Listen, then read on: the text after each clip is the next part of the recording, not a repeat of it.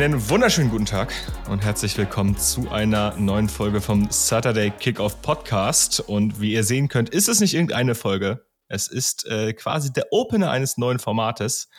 Die anderen aus dem Podcast haben schon ordentlich losgelegt mit ihrem kleinen Big Ten Update. Und äh, da der College Football ja nicht nur in eine Richtung geht, und zwar Richtung Norden, sondern auch im Süden sich einiges getan hat, haben wir uns entschlossen, gut, jetzt machen wir neben dem Big Ten Update einfach noch ein anderes Update und das ist das SEC Update, denn auch in der SEC ist ja einiges passiert, beziehungsweise passiert zur kommenden Saison richtig, richtig viel. Und natürlich werde ich das Ganze nicht alleine machen. Denn äh, heute an meiner Seite ist der menschgewordene Super Recognizer Luca. Ja, grüßt euch erstmal. Ist ja schon ein bisschen lange wieder her hier alles im Podcast für mich. Ist schon ein paar Wochen her, dass ich, glaube ich, letzte Folge aufgenommen habe. Äh, kommt mir zumindest auf jeden Fall schon wieder Jahre vorgefühlt. ähm, aber ja, natürlich meine Super Recognizer-Fähigkeiten wird das alles hier wieder blitzmäßig schnell erkannt und äh, ja, dann läuft das hier wieder. Ja. Ja, Luca erkennt die Spieler, bevor sie sich selbst erkennen, sage so. ich immer. Also Luca, Luca weiß auf jeden Fall, was Sache ist.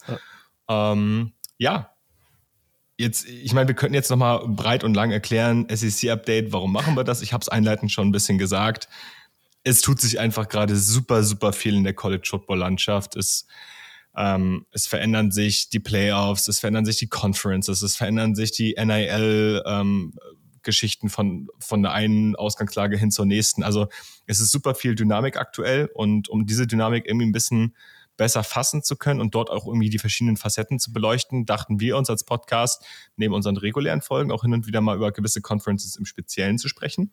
Und da Luca ja mit äh, seinem Team Oklahoma äh, ab der kommenden Saison quasi auch ein Teil der SEC ist und oh. ich als Alabama-Fan ja eh schon die ganze Zeit dort am Start bin, macht es natürlich nur Sinn, wenn wir beide das Ganze hier so ein bisschen leiten werden.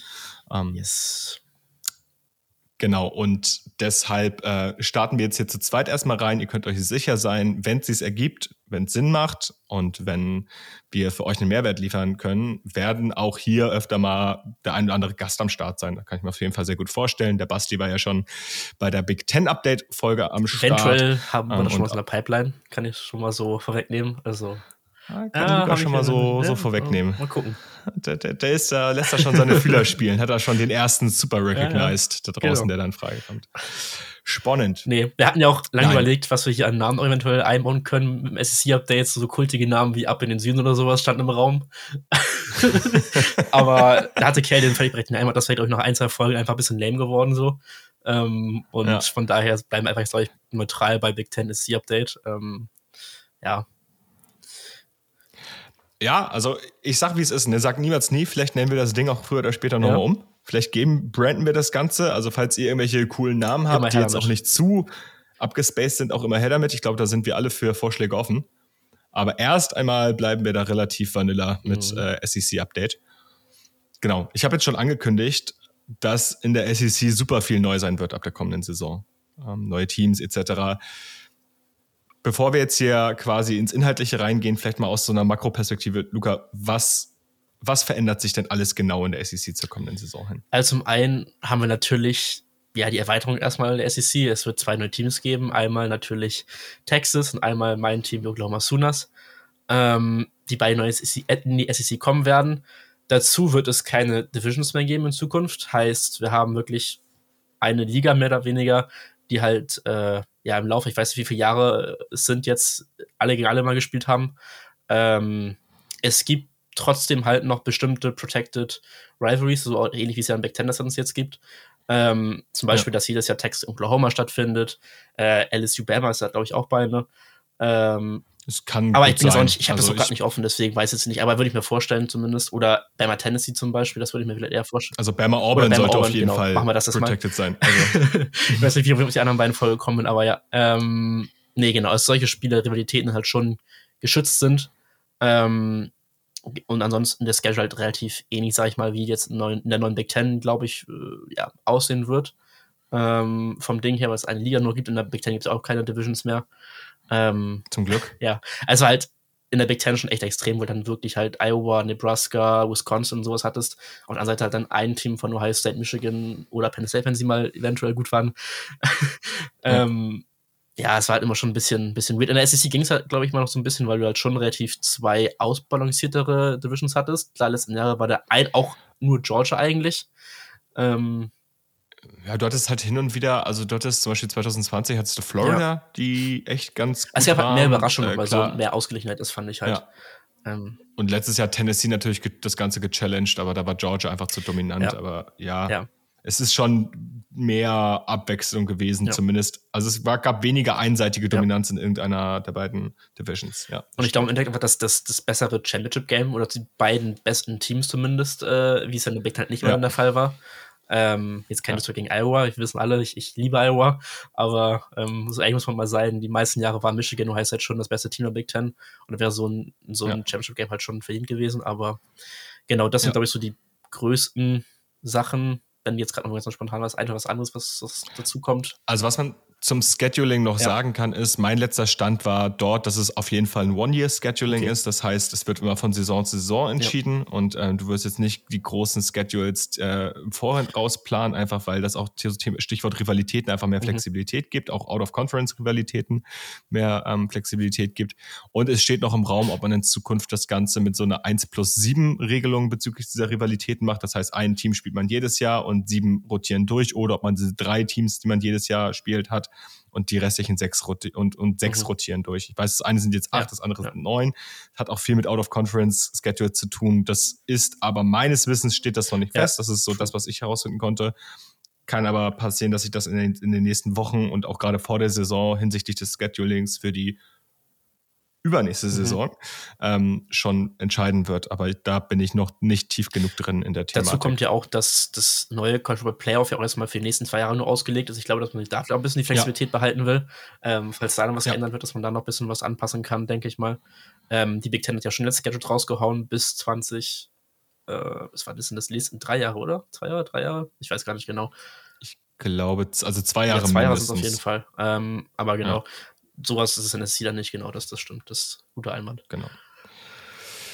Yes, so viel auf jeden Fall erstmal ganz grob zu dem, was in der SEC neu ist. Ähm, ich glaube, alles weitere, sprich neue TV-Verträge, die irgendwie mal kommen könnten, ähm, neue Broadcasts und sowas, da werden wir früher ja, oder später nochmal drauf also eingehen. Also man kann schon jetzt, also ich glaube, das können wir kurz ansprechen, äh, CBS, das fällt weg ähm, mit der SEC, das ja, finde ich schon, gut. dass man das ja. erwähnen kann, zumindest mal kurz, weil das für mich immer so dieser, dieses Intro, CBS-Intro ähm, mit SEC hat schon was gehabt. Ähm, werde ich auch vermissen.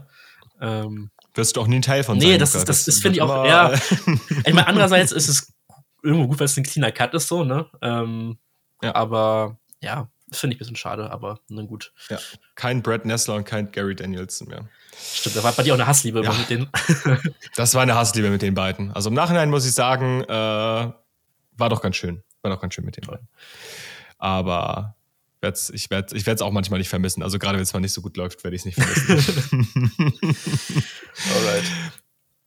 Alright, ja gut, also das ja, kann man auf jeden ja. Fall sagen. Das wird jetzt äh, meines Wissens in der SEC alles bei ESPN oder über die ESPN Netzwerke, Networks ja. oder ABC, wie es alles heißt. Nicht NBC, ABC, ja. ja. Genau. Ja, und SEC Network und wie sie Texas alle heißen. Longhorn Network, keine Ahnung. genau, genau. Das wird alles darüber laufen. Ansonsten war es das aber erstmal grundsätzlich aus dem ähm, Bigger Picture. Und wir gehen mal so ein bisschen in ein paar Thematiken rein, die wir mitgebracht haben. Am Ende machen wir noch so eine kleine, ich nenne es jetzt einfach mal so ein kleines äh, Ranking, was wir hier einfach mal aufgestellt haben. Ähm, so ein bisschen Gamification hier im Podcast. Aber wir müssen natürlich ein paar Dinge besprechen, die jetzt einfach aktuell in der SEC gerade los sind. Und ähm, als allererstes, es bietet sich einfach an, wir haben hier mit Luca einen OU-Fan, wir haben mit mir einen Alabama-Fan und die Jungs und Mädels vom Big Ten Update haben ja schon so gut vorgelegt. So einen kleinen Ausblick auf unsere Teams. Was passiert denn kommendes Jahr? Was sind so unsere Erwartungen? Mal so ganz grob runtergebrochen. Und äh, da lasse ich natürlich unserem Super Recognizer der Runde äh, den Vortritt. Okay, das glaube ich reicht für den Super Recognizer auch irgendwann, glaube ich, weil sonst denke ich, sollte aus hier komplett beim falschen Podcast. Der Stachel sitzt tief. Äh, ähm, nee, Oklahoma, ja, es geht in die, geht in die SEC. Ähm, ich glaube, die meisten OU-Fans haben sich jetzt schon letzten beiden Jahre, wo es bekannt war, schon drauf gefreut. Ähm, klar, du verlierst damit quasi dein Dauerabonnement in der Big 12 irgendwo, ähm, was jetzt ja schon mehr oder weniger existiert hat. Ähm, heißt, du wirst auch nicht direkt die ersten Jahre, gehe ich zumindest von aus, ganz oben mitspielen. Also nicht mit den Georgias, glaube ich, kannst du nicht direkt competen. Das ist auch gar nicht meine Zielsetzung daran gerade. Ähm, und ich hoffe, dass die meisten Oklahoma-Fans das auch so sehen und nicht direkt jetzt, wenn es mal nach dem ersten SEC nicht gut läuft, direkt die ja, Brent Vanderbilts raushaben wollen. Ist halt Schwachsinn, aber manche Oklahoma-Fans sind ja schon ein bisschen verblendet, glaube ich. Ähm, und ja, bei Oklahoma hat sich jetzt diese Offseason nicht so viel getan, was ja auch ganz gut war mal, dass es nicht wieder einen kompletten Umbruch gab. Da kann Kell, glaube ich, ein bisschen ähm, mehr von mhm. erzählen. Ähm, deswegen will ich es auch relativ kurz halten jetzt bei Oklahoma. Also es gab äh, ein paar Coaching-Wechsel, die auch die jetzt nicht alle eingehen will. Einer, den ich ganz interessant finde, ist aber, dass du dir ähm, ja neuen Co-Defensive Coordinator reingeholt hast mit Zach Alley von Jacksonville State. Ähm, letztes Jahr auch das erste Mal jetzt im FBS-Bereich unterwegs gewesen, auch eine gute Saison gespielt. Ähm, die Defense war ja auch äh, nicht verkehrt gewesen von, was ist denn das jetzt eigentlich? ist auch Gamecocks, ne? Ja, Gamecocks. Ähm, haben wir zwei Gamecocks in, in, im FPS-Bereich. Finde ich auch schön. Ja. Ähm, genau, und der kommt jetzt dazu. Ich glaube, es wird sich jetzt im Prinzip nicht verändern, auch schematisch nicht verändern, weil Brent Vanderbilt wird da die Plays wahrscheinlich noch weiter callen. Ähm, wird da das meiste vorgeben, aber es ist, glaube ich, gut, dass du ein bisschen frischen Wind reinbekommst, weil sein alter ähm, Cody C. Roof, der gekommen ist auch von Clemson, dass wir schon irgendwann so feste Strukturen sind und vielleicht das Ganze ein bisschen mal aufgefrischt werden kann jetzt. Und ja, Defense letztes Jahr bei Oklahoma war nicht verkehrt, aber war auch nicht auf dem Level, was man, glaube ich, eigentlich haben will mit Brent Vanderbilts. Ich glaube, dass so neue Impulse schon helfen können. Ähm, ja, ansonsten ein paar Transfers, die vielleicht ganz spannend sind. Ich will jetzt auch nicht auf alle eingehen, nur zwei, dreimal so nennen.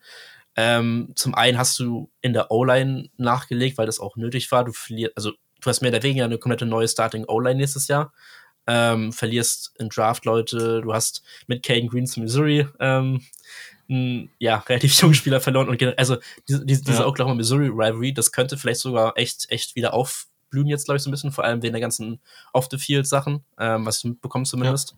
Fände ich ganz cool. Ähm, hat man sich jetzt mit Garen Hatchett von Washington und Michael Tarkin von USC zwei O-Liner reingeholt, die auf jeden Fall Erfahrung haben, erfahren sind.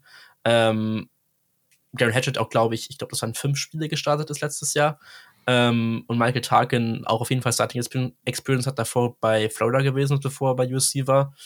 Ähm, ich wollte gerade ja. noch mal gucken, weil ich hatte irgendwie im Kopf vor der USC-Preview, dass genau ja, der genau. schon getransfert ist und eigentlich bei Florida damals ganz solide war. Ich weiß jetzt nicht, wie es bei USC aussah. Ich habe es auch gar nicht im, im, Kopf genau, aber zumindest ist halt ein solides Death-Piece mindestens mal und das braucht Oklahoma ja. gerade auf jeden Fall in der O-Line. Vor allem halt auch Leute, die SEC-ready sind, ähm, direkt vom ersten Spiel an ja, Dion Burks, wie ich noch kurz erwähnt haben, Wide Receiver Purdue, äh, ist ein Slot-Guy, der könnte so ein bisschen die Drake Stoops-Rolle einnehmen oder Nachfolge von Drake Stoops ein, äh, Nachfolge antreten.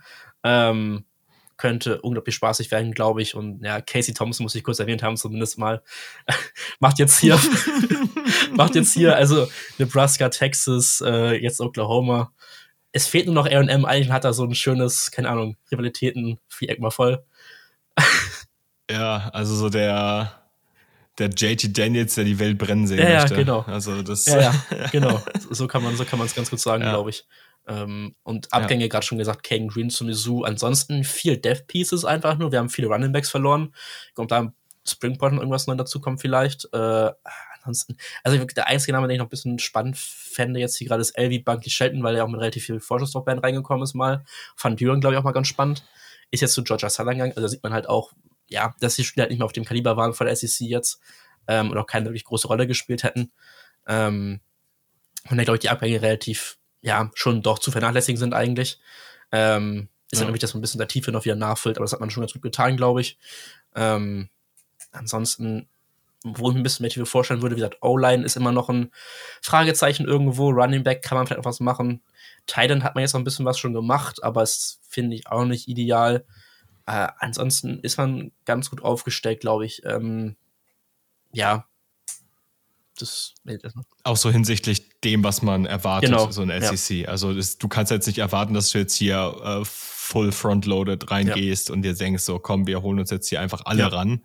So, du musst auch irgendwie so hinsichtlich deiner eigenen Möglichkeiten, aber auch deiner eigenen Erwartungen irgendwie gucken, dass du da vielleicht mehr smarte Moves als, ähm, nennen wir es jetzt einfach Splashy. mal, splashy ja. Moves machst. So, ich glaube, dass da tun sich dann einige auch immer ganz gut daran, wenn sie da eher ein bisschen ja, vorsichtiger sind. Und ich meine, wir kriegen mit Jen, äh, äh, mit, mit Danny Sutzman kriegen wir einen wahrscheinlich All-American Linebacker zurück.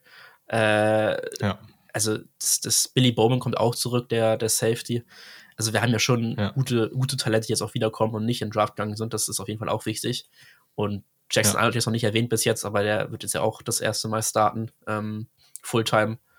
Und ja, ich bin, ich bin excited, muss ich sagen. Also es wird jetzt kein, es, der Record wird schlechter werden als letztes Jahr, gehe ich eigentlich fest von aus. Ähm, man wird nicht wieder zehn Siege einfahren, das ist relativ, relativ unrealistisch.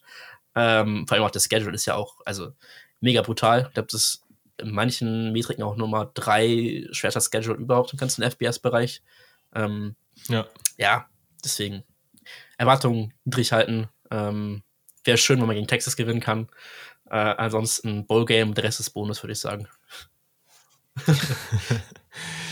Ja, Bowl-Game und der Rest ist Bonus. Ich wollte eigentlich, ich war schon überlegen, ob ich dich hier in der Folge ankündige mit äh, der Mann, der sich zum allerersten Mal mit einer Saison ohne Bowl-Game abfinden muss in seiner Fankarriere, aber ich fand das dann doch ein bisschen zu bold. Ja, also ich habe das gerade nicht vor Augen, aber ich Nein. glaube, Bowl-Game, wenn man das nicht erreicht, dann kann man schon irgendwie, ja, nee, da gehen wir jetzt gleich erst in die Richtung, glaube ich. Nein, nein, nein, das, das machen wir auch nicht. Ähm, Nee, aber ich finde ich find OU spannend, weil irgendwie reden alle, auch gerade deshalb, weil sie ja jetzt schon relativ weit gekommen sind, über Texas als so diesen Top-Contender mhm. in der, in der SEC. Also neben Georgia ja. halt. Ich glaube, Georgia muss man da weiterhin ja. in Consideration ja. haben. Und ähm, ich glaube, also wenn es so eine Way Too Early Prediction gäbe, wäre Texas gegen Georgia so das Matchup, auf das ich aktuell Würde ich gerade auch würde. mitgehen, ja. Also LSU vielleicht mit Ausleiterchancen noch, aber Will ich es auch erstmal sehen. Das, also das will ich, ich auch erstmal sehen. Nee, das will ich erstmal sehen. Ja. Also dann, dann fast schon eher Tennessee, aber True. LSU bin ich aktuell. Also klar, die machen ein paar gute Moves, aber. Ich habe von einigen schon gehört, die, die da echt die, hoch sind, muss ich sagen. Also. Oh, aber die verlieren, also jetzt mal kurz, jetzt gehen wir mal kurz raus aus der Thematik, aber LSU verliert zwei Starting ja. Wide Receiver, die verlieren ihren Heisman-Winning Quarterback, ja. deren Defense war echt nicht gut und auch da verlieren die echt einige Spieler in den Draft. Ich habe von manchen gehört. Boah, ich habe von manchen haben, gehört. Ja, gut, die haben sich, die haben gute Coaching-Moves gemacht, ja. das muss man denen lassen. Ähm, da kann man, wird man drauf aufbauen können, aber noch sehe ich es tatsächlich nicht. Ähm, ja. Yes. Gut, so viel schon mal zu LSU. ähm, ich hoffe, wir haben jetzt nicht die LSU-Fans aus der Community verschreckt. Ähm, ich nehme das auch gerne alles zurück, wenn ihr mich eines Besseren belehrt. Das äh, ich sei schon mal Go gesagt. Tigers. Go Tigers. Ihr merkt schon, es wird ein wenig klamaukiger hier, aber äh, das ist ja auch mal ganz gut. Ähm, ja, aber ansonsten OU eigentlich ein spannendes Team, weil jetzt mal so ganz kurz die Erwartungen, also du hast schon gesagt, Bowl mhm. Game, ganz oben wird es noch nicht reichen, Bowl Game, so die Erwartungen, die man halt hat. Ich finde, das ist eigentlich immer so mit das wie sagt man denn? Also wenn man so die Erwartungshaltung an der Saison legt, dann ist es eigentlich immer so, du kannst eigentlich nicht verlieren, außer du bist halt wirklich schlecht. weil wenn ja. so eine Erwartung ist, ich möchte halt einfach nur ins Bowl-Game ja. kommen, weil ich einfach weiß, dass ich ja. noch nicht oben mitspielen kann in dieser Conference, dann kannst du halt, also hast halt so eine Spanne von drei Spielen, also, also die du nach oben oder nach unten gewinnen oder verlieren mhm. kannst und alles wäre quasi im Endeffekt der gleiche Outcome. Ja, ja, also ich, ich kann jetzt gar nicht mal kurz zum Aufwachen. Also du hast halt wahrscheinlich äh, ja, du hast halt sichere Siege mit, sag ich mal, Temple, Houston wahrscheinlich auch, weil das Talentlevel von Houston gerade noch nicht da ist. Ähm, wir haben jetzt ja auch ähm, ich, äh, Willie Fritz auch verpflichtet von, von Tulane, gegen die spielt man auch dieses Jahr. Also schon nicht einfaches Group 5 Team. Ähm, dann ja, Tennessee, Auburn. Bei Auburn ist nicht einfach. Erstes Jahr. Nee, bei Auburn ist wirklich nicht einfach. Ähm, ja. Dann kommt Tech, äh, Red River. Äh, dann South Carolina gegen Shane Beamer. Hat auch, glaube ich, ein bisschen interessante Dynamik nochmal. Ole Miss, bei Ole Miss. Äh, dann, okay, gegen Maine, das, das reden wir nicht groß drüber. Freu dich schon mal, ganz ehrlich, freu dich schon mal darauf. Also, ähm, also du, die, letzten, die letzten Wochen, ja. ne, du spielst halt bei Ole Miss, bei Missouri, gegen Bama, bei LSU. Das sind so deine letzten vier Spiele. Wenn ich jetzt Maine mal ausklammer. Ist, ist, ist die Reihenfolge des Schedules, steht die schon fest, als ich das letzte Mal reingeguckt habe, war das einfach nur, ähm, einfach nur der Schedule, aber die, die Daten, nee, ist schon alles jetzt fest. einfach. Ja, okay, also dann brutales Ende. Ja. ja. Nee, ja. freuen wir uns. ja, also ich, ich, ich muss sagen, ich bin hyped, jetzt jede Woche gegen so krasse Teams zu spielen und auch die Atmosphäre ähm, so mitzunehmen. Das wird schon ganz geil. Ähm, ja. Aber ja. Also ganz ehrlich, ne, no front, aber also Temple sage ich, ja, okay, das ja, ist eine sichere Sache. Das sehe ich auch nicht, wie du das auch zu Hause verlierst. Nee. So, sorry. Genau wie also, Houston sehe ich eigentlich auch eher weniger. Genau. Aber ich meine, ab Houston wird's ja. halt gefühlt, also Houston und Tulane fühlt sich halt ja. ein bisschen an, so vom Level her wie Big ja. 12. Ja. Ja, wir, also ich meine, Houston ist genau. Big 12 und Tulane wäre in der Big 12 wahrscheinlich auch okay gewesen, zumindest beim Niveau, was sie letzte Saison hatten. Bin jetzt mal gespannt, was da ohne Michael Pratt passiert und ohne Willie Fritz. Aber ab dann ist halt ein SEC-Schedule und zwar ein harter SEC-Schedule. Also, also gebe ich zu 100% zu. Du, bist halt wahrscheinlich. Halt, abgesehen, außer Georgia spielst du halt alles, was Rang ja, Namen hat. Du bist wahrscheinlich eins von den Spielen, wo du klarer oder sag ich mal Favorit bist, wahrscheinlich Auburn und South Carolina. Und Auburn auch nicht sicher, ja. weil es auswärts ist. So. Ja. Gut, man muss natürlich auch gucken, wie Bama sich entwickelt. Logisch. Aber, aber trotzdem, genau. ja, ist brutal. Das ist vielleicht auch gar kein so schlechter mhm. Übergang, mhm. Wie Bama sich entwickelt, denn äh, Luca ist OU-Fan, ich bin Bama-Fan und bei Bama ist ja einiges passiert. Mhm. Und ich glaube, da jetzt zu tief in die Materie einzusteigen, wäre Quatsch. Ich könnte jetzt wirklich jede Position durchgehen und es würden, also ich könnte jedes Loch, was sich aufgetan hat, durchgehen und es sind teilweise eklatante Löcher. Und ähm, Kannst du LKWs durchschicken. Damit bestimmt eine ganze Folge. Sonst ist kein richtiges Loch. ja. Also, ich glaube, was man einfach ganz klar sagen kann, ist es ein neuer Coaching-Staff da, es ist Kellen DeBoer da, der bei Washington eine der potentesten Offenses des ganzen College Footballs am Start hatte. er hat potent gesagt. Nee, ich, ich, ähm, ich fand gerade witzig, weil in, der, in, der, in dem Aufnahmeding, als wir den Daumen hoch gemacht oder eins aufgezählt kam, war so ein Daumen hoch Emoji einfach aus dem Nichts. Ja, ja, ja, du kennst das Feature noch nicht. Ja, doch, aber ich dachte, das war so ein automatisches Ding irgendwie gerade, aber nee. Nee, es ist auch ein automatisches. Ah. Wenn ich den Daumen hochhebe, dann müsste hier eigentlich. Okay, ja, ist, ist jetzt auch nicht weiter wichtig. Ja, guck mal, ja. da ist er doch. ja. ja, äh, Luca lernt nicht aus. Nein, aber zu Bama. Ähm, Kellen DeBoer, eine der potentesten Offenses des, der vergangenen Saison, wenn nicht sogar der vergangenen zwei Saisons bei Washington gehabt. Ähm, Ken Womack als Defensive Coordinator reingebracht, der nicht eine komplett andere Defense als Nick Saban spielt, aber schon strukturell eine andere, andere Wordings. Ähm, Saban hatte ja diesen Match-Ansatz, die Match-Defense, die er wirklich auch geprägt hat. Ähm, da ist Womack eher nicht so der Guy für, das ist schon sehr, sehr zone-heavy, was Womack da spielen lässt. Ähm, gleichzeitig hast du ähm, deinen halben Roster, muss man einfach mal so sagen, verloren. Du hast wirklich Key Pieces verloren. Caleb Downs ist ins Portal gegangen. Caden Proctor, dein Left Tackle, ist weg. Ähm, deine halbe Defense ist in den Draft gegangen. Ähm, mal gucken, wie, wie hoch die dann alle gehen. Der Offensive Line fällt, fällt auch noch dein Right Tackle weg, weil der halt auch in den Draft gegangen ist. Ähm, Isaiah Bond, dein wahrscheinlich bester Receiver, ist zu Texas getransfert ja. und dein, äh, wenn nicht der, also wenn ich Isaiah Bond der beste Receiver war, dann war es Jermaine Burton und der ist, geht jetzt in die NFL.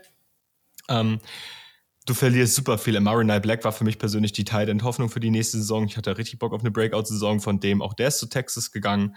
Ähm, also es fällt einfach super viel weg du kriegst dahinter, du hast dahinter talentierte Spieler. Das sind alles teilweise vor, hohe Four- und Five-Stars, die da jetzt nachrücken. Ähm, und auch ein Portal hast du mit Parker Brailsford einen der besten ja. Center des Landes geholt, kann man, glaube ich, ganz klar so sagen. Du hast ähm, mit Domani Jackson hast du dir einen wirklich guten Cornerback rangeholt, der bei USC leider viel Verletzungspech hat. Ähm, du hast dir mit Jeremy Bernard den Wide Receiver 4 von Washington rangeholt, der das System von DeBoer kennt. Du hast mit Austin Mack einen super spannenden ähm, jetzt äh, Second-Year-Quarterback, der eigentlich Teil der diesjährigen Recruiting-Class war, aber reclassified hat. Also da sind schon spannende Namen. LT Overtone wird Justin A. Ersatz in der Defensive Line werden. Es ist super viel spannend einfach bei ja. Bama. Ich glaube, das ist der Inbegriff davon, du hast keine Ahnung, wie das alles mhm. gerade funktioniert und ob das alles funktioniert.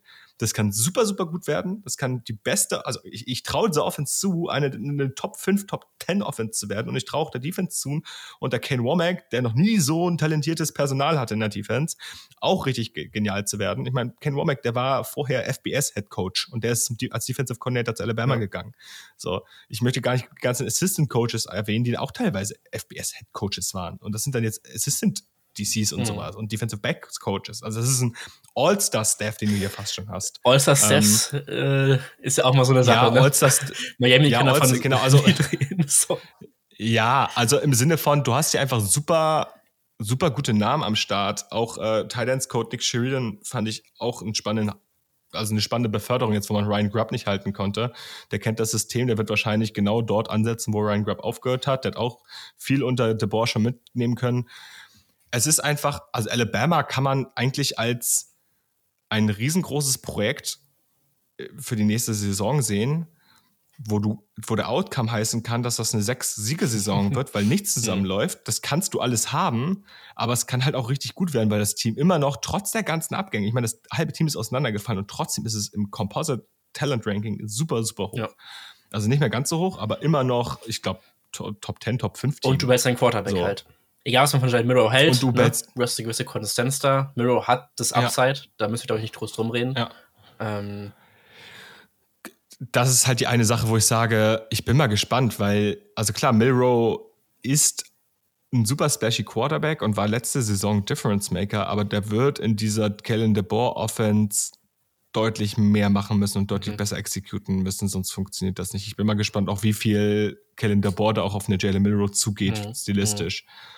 Und dann die Frage, wenn er es nicht macht, ist Jalen Milrow überhaupt der gefestigte Starter? Man darf nicht vergessen, Kellen DeBoer hat Jalen Milrow nicht recruited. Der, der muss sich nicht ja. zu dem committen. Der kann auch mit Ost sagen, ich habe hier Austin Mack, der hat ein Jahr mein System gelernt, der passt viel besser in mein System, der kann das besser umsetzen, der kennt auch mit Jeremy Bernard schon einen Receiver ja. ganz gut vielleicht wird auch der sich im Spring Practice durchsetzen oder andere Nasen, die schon vor Ort sind, wie Ty Simpson. Ähm, auch der könnte natürlich äh, den nächsten Schritt in der Offense gehen. Ich glaube, das wird eine richtig offene Competition werden bei Bama.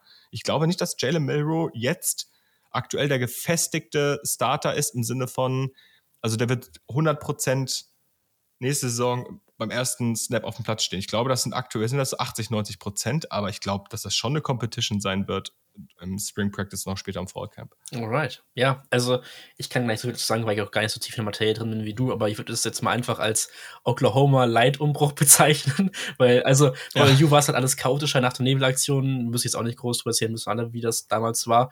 Bei Alabama hat es zumindest den Vorteil, sage ich mal, dass Nick Saban das wahrscheinlich schon länger geplant hat und da auch jetzt nicht, sag ich mal, von heute auf morgen sagte so, ja, ich bin jetzt mal weg, äh, schaut, wie ihr das hier macht. Klar, es war ein großer Umbruch da und das war bestimmt auch allen bewusst dann, aber hat sich ja schon irgendwo angebahnt und das war jetzt nicht so, dass es abrupt auf einmal kam. Klar, es war dann im Endeffekt äh, der Zeitpunkt schon abrupt, also es war halt aus dem Nichts, aber es gab keine wirklich große Ankündigung davor oder sowas. Ähm, ja. Aber genau. Deswegen. Also ich sag mal so, als Alabama-Fans gab schon, es gibt natürlich jedes Jahr dann immer ja. so Stimmen, so ja, hört er ja, jetzt genau. auf, so ein bisschen dieses Tom Brady-Phänomen, ja. so ja, wann hört er denn jetzt auf? Aber so richtig daran gedacht hat man nicht und man darf auch nicht vergessen, Nick Saban hat bis eine Stunde bevor er sein Retirement bekannt gegeben hat, noch einen neuen Defensive Coordinator, äh, noch einen neuen Defensive Coordinator interviewt. Mhm. Also der hat bis zum Ende wirklich gearbeitet. Mhm. So. Und deswegen kam das für viele halt auch wirklich auch im Programm aus dem Nichts, dieses ganze Ding.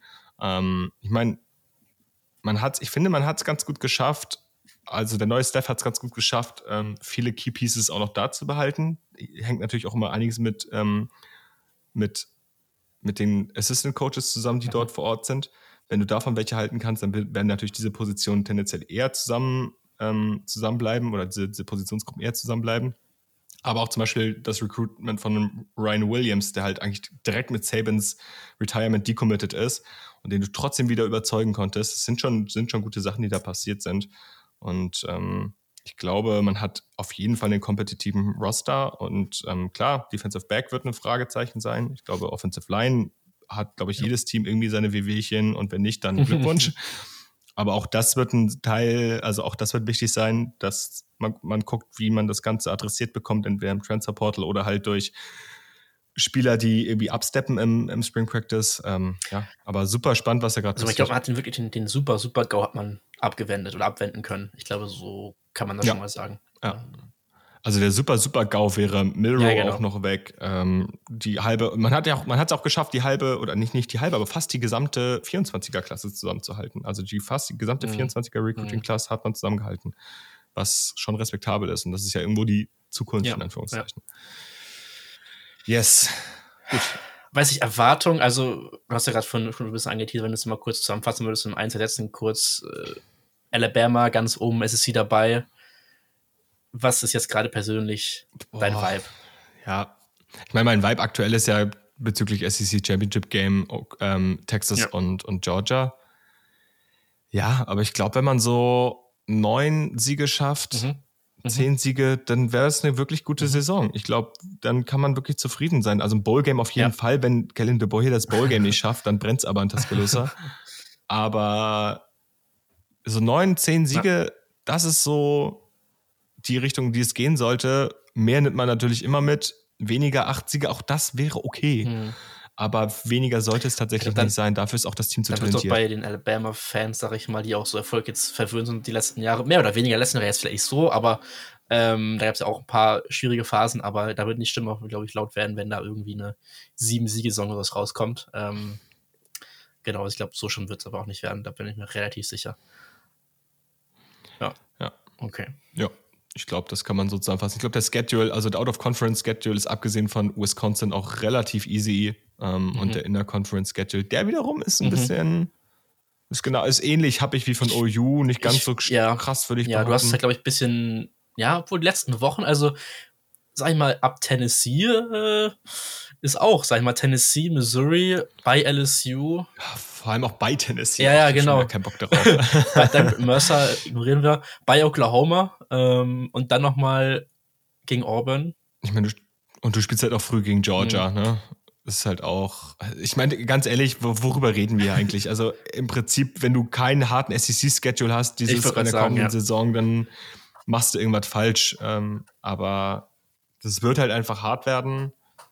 Es wird aber auch unfassbar unterhaltsam auch, ja. werden. Ja. Gut. Dann haben wir das, glaube ich. Dann haben wir hier unser kleines Update zu OU und Alabama äh, vollbracht, haben wir ein bisschen über die beiden Programme einen ziemlich früh, auf die beiden Programme einen ziemlich frühen Blick geworfen und werfen jetzt einen Blick auf eine Thematik, die in der College Football Welt jetzt dann doch schon seit einigen Wochen, wenn nicht sogar Monaten ähm, umherschwirrt und über die wir gerne mal sprechen würden, denn sie passt eigentlich ziemlich gut mhm. in äh, so eine Folge rein. Und da wir ja in den anderen Folgen sehr viel gerade Draft-Content bieten, dachten wir, bieten wir hier jetzt einfach mal ein bisschen College Football-Content und sprechen mal ein bisschen über die Tennessee Volunteers, genau genommen über das, was bei den Tennessee Volunteers und deren Boostern und deren NRL-Programm gerade abgeht. Ja, also ich, ich habe das jetzt mal ein bisschen zusammengefasst, auch echt wirklich gut zusammengefasst. Da gibt's, also kann man, glaube ich, Stunden drüber reden, über die ganze Thematik auch ja. und generell, was NRL alles umfasst. Und das Ding ist, wir hatten die Folge ja schon vor ein paar Wochen mal geplant gehabt. Und da gab es eine neue Entwicklung, die werde ich ganz zum Schluss nochmal dann äh, eingehen und was da jetzt genau passiert. Ich werde aber mal kurz ein bisschen Hintergrund, sag ich mal, ein bisschen erklären, weil da ein bisschen ja Vorwissen auch schon braucht für, ähm, um zu wissen, was jetzt überhaupt mit dem neuen, ja, mit dem neuen Update, sag ich mal, zugekommen ist. Ähm, grundlegend ging es halt darum, dass jetzt die NCAA wieder ja massive Anschuldigungen gegen Tennessee erhoben hat, äh, auch in mehreren Sportarten, nicht nur Football, ähm, was halt NRL angeht, was Recruiting angeht. Ähm, weil grundsätzlich ist es ja so, du darfst halt ja keinen Recruits aus der Highschool direkt, also beim Recruiting-Prozess an sich schon NRL-Deals anbieten oder direkt halt Geld mehr oder weniger geben. Ähm, und das, dagegen soll Tennessee halt verstoßen haben dass halt das NRL-Money oder die Collectives dürfen halt nicht für Recruiting-Zwecke eingesetzt werden, sondern erst, wenn wirklich der Letter of Intent unterschrieben ist oder man enrolled ist halt an der Universität. Und ja. Da ging es halt so weit, dass halt Leute drin waren, wie halt Nico Yamaleava, der halt auch involviert war und das NRL-Collective von Tennessee, Spire Sports, da auch ja, sag mal, viel investieren wollte. Da wurden siebenstellige Zahlen genannt, die da bei Nico irgendwie angeboten worden sind. Ähm, was mhm. crazy ist. Also ich hatte jetzt hier was gehabt mit vier Jahre irgendwie 8,1 Millionen die Richtung, ähm, ja. was da so rumgeschwört ist, sag ich mal. Und auch dann private Jets für Recruiting besitzt. Das war auch, glaube ich, relativ bestätigt sogar schon. Ähm, und ja, genau, deswegen gab es ja jetzt ein Verfahren, was von der NCA angeschlossen wurde, ähm, beziehungsweise was dann auch vor Gerichte gebracht worden ist jetzt. Ähm, Im Deutschen wird das so ein bisschen das Kartellrecht fallen, so ähm, Antitrust Law ist ein bisschen Kartellrecht, das kann man schon vergleichen eigentlich. Ähm, Genau, und in der Vergangenheit gab es ja auch dann schon, FSU hat Strafen bekommen gehabt, bei Florida gab es gegen Jalen Rashada gab es Ermittlungen. Ähm, ja, letztes Jahr Tennessee ja sogar schon ähm, Strafen bekommen gehabt, da wurden dann Scholarships abgezogen, Vacated Win Wins gab es, es gab auch eine Geldstrafe, ich glaube so 8 Millionen oder sowas war das. Ähm, man darf, eine Sache, man darf bei jetzt bei der Sache auch nicht vergessen, es geht hier jetzt nicht um die Universität genau. selbst, sondern es geht explizit um das Collective, genau. Was dahinter steht. Das sind quasi die Booster, das sind die Geldgeber, die, die quasi die NIL-Deals geben. Das sind nicht die Universitäten selbst, ja. sondern es geht wirklich um den Kontakt der Collectives der Universitäten. Das sind zwei getrennte Instanzen. Genau, nochmal wichtig zu erwähnen, vielleicht, das ist ein sehr guter Einwurf. Ähm, und ja, ich glaube, insgesamt war einfach die Kommunikation in den letzten Jahren von der NCAA einfach nicht ideal gewesen. Es muss halt einfach irgendwie so ein Regelwerk geben mit NRL, was halt wirklich so übergreifend einfach, ja, für mehr oder weniger schon eigentlich alle Staaten gleich sein muss. Ist halt schwierig, weil du verschiedene State Laws hast und so, aber ich will auch nicht ins Detail gehen. Ähm, und ja, jetzt im Endeffekt, äh, am 31.01. haben dann die General Attorneys von Tennessee und Virginia haben eine Klage gegen die NCAA eingereicht. Das war ein paar Tage, ich glaube sogar einen Tag, nachdem dieses Ding gegen Tennessee öffentlich geworden ist, haben eine Klage ja. eingereicht und äh, dagegen, dass es halt verboten ist, aktuell gerade noch NIL bei Recruits einzusetzen äh, oder NIL-Deals einzusetzen. Und genau, da gab es halt letzt, letzten Freitag gab es dann ja so eine vor, sag ich mal, eine erste ja, rechts ein vorläufiges, vorläufiges Urteil. Urteil. so kann man es, glaube ich, ganz gut sagen. Äh, ich habe den englischen Begriff gerade gar nicht genau im Kopf, aber so kann man es, glaube ich, ganz gut beschreiben. Ähm, und im Grunde hat jetzt der Richter, der zuständige Richter, ähm, die Regeln und die NCL-Regeln beim Umgang mit Recruits und NRL hat er erstmal blockiert. heißt, da darf jetzt erstmal relativ frei einfach gemacht werden. Äh, nicht alles natürlich, aber schon relativ frei ähm, mit Umgang werden. Ähm, ist eine weitere Hernielage für die NCA, die jetzt ja schon die letzten paar Jahre viel mit solchen, ja, vor Gerichten relativ viel Probleme hatte. Ähm, wichtig zu sagen, es ist, ist aber nur eine vorläufige Entscheidung und nichts Endgültiges, aber in den meisten Fällen wird so ein Urteil dann halt schon nicht mehr viel geändert werden, vor allem weil der Richter, ich habe nochmal nachgelesen gehabt, auch im, im, im Text ähm, von dem Statement von dem Richter, ähm, also argumentiert halt, dass halt das Gericht äh, argumentiert, dass jetzt mit diesem Beschränken des Handels, wie das jetzt in dem Fall ist, also dass die NRL-Deals von den Recruits, ähm, was ja auch ein Handel mehr oder weniger ist, ähm, dass es halt genau dieses Antitrust-Law, dieses Kartellrecht verletzt, was halt dann betroffen ist in dem Fall. Und wenn man das weiter liest, dann hört es sich eigentlich nicht an, dass das Ganze nochmal geändert wird, diese ganze ähm, Argumentation, dass es mal umgekehrt wird. Und also so wie ich das verstehe, geht es halt auch einfach darum, dass der freie Markt genau. dadurch ein genau. Stück weit beeinflusst wird, weil Recruits nicht mehr, also dadurch nicht ihren eigenen Marktwert ja, quasi aus, ausloten genau, können, finden können, indem sie und, ja. mehr oder weniger mit ähm, Collectives etc. in Verhandlungen treten, ja. fast schon. Ich will das gar nicht so konkret nennen, aber es macht, also ein Recruit kriegt natürlich ein besseres Bild darüber, was bin ich eigentlich wert, wie viel muss ich muss mir bezahlt werden, in, äh, was NIL angeht, wenn es mit verschiedenen Collectives ja. quasi in Kontakt tritt und da quasi erfährt, okay, wie viel könnte ich da verdienen. Ja. Es ist natürlich aus moralischer Perspektive ganz furchtbar, weil ja der Ursprungsgedanke von so einem Scholarship ist, dass du da studieren möchtest und nicht, dass du Geld verdienen ja. möchtest. Aber hinsichtlich freier Markt, ähm, in der Realität, schon die mittlerweile. ja, ich meine, kartellrechtlich ist es schon ein Punkt, ne? Das darf man dann jetzt nicht vergessen, vor allem wenn man in die Staaten guckt, aber ja, ich meine, im Endeffekt hilft es wahrscheinlich Recruits, es hilft Collectives, mhm. es hilft aber nicht der Ausgewogenheit des Sportes, weil dadurch die Reichen einfach einen elementaren Vorteil bekommen. Es ist einfach so. Ja, also, die NCAA hofft noch, also noch größeren ja, gefühlt. Die so. NCAA hofft gerade noch so ein bisschen, dass der Kongress sich irgendwo noch anschaltet, dass man halt so einen Flickenteppich verhindern kann, was auch, glaube ich, echt wichtig wäre, weil sonst, wenn du halt in irgendwie einen Flickenteppich kommst, dass der eine Staat sagt, ja, wir können das so machen, anstatt wir machen das so oder äh, dass ja. da halt andere Staaten andere äh, Regeln haben, für da wird das komplett äh, eskalieren nochmal.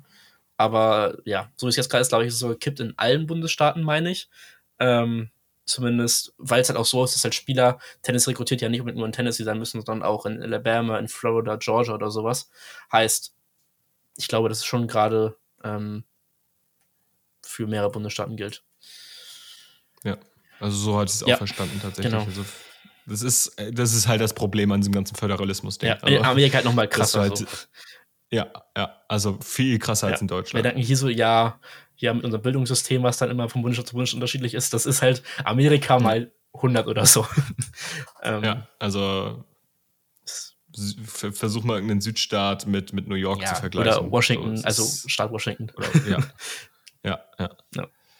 Das ist einfach, ist einfach. Aber auch eine tolle Sache gegeben, weil es immer so ein großes Land ist. Von daher, ja.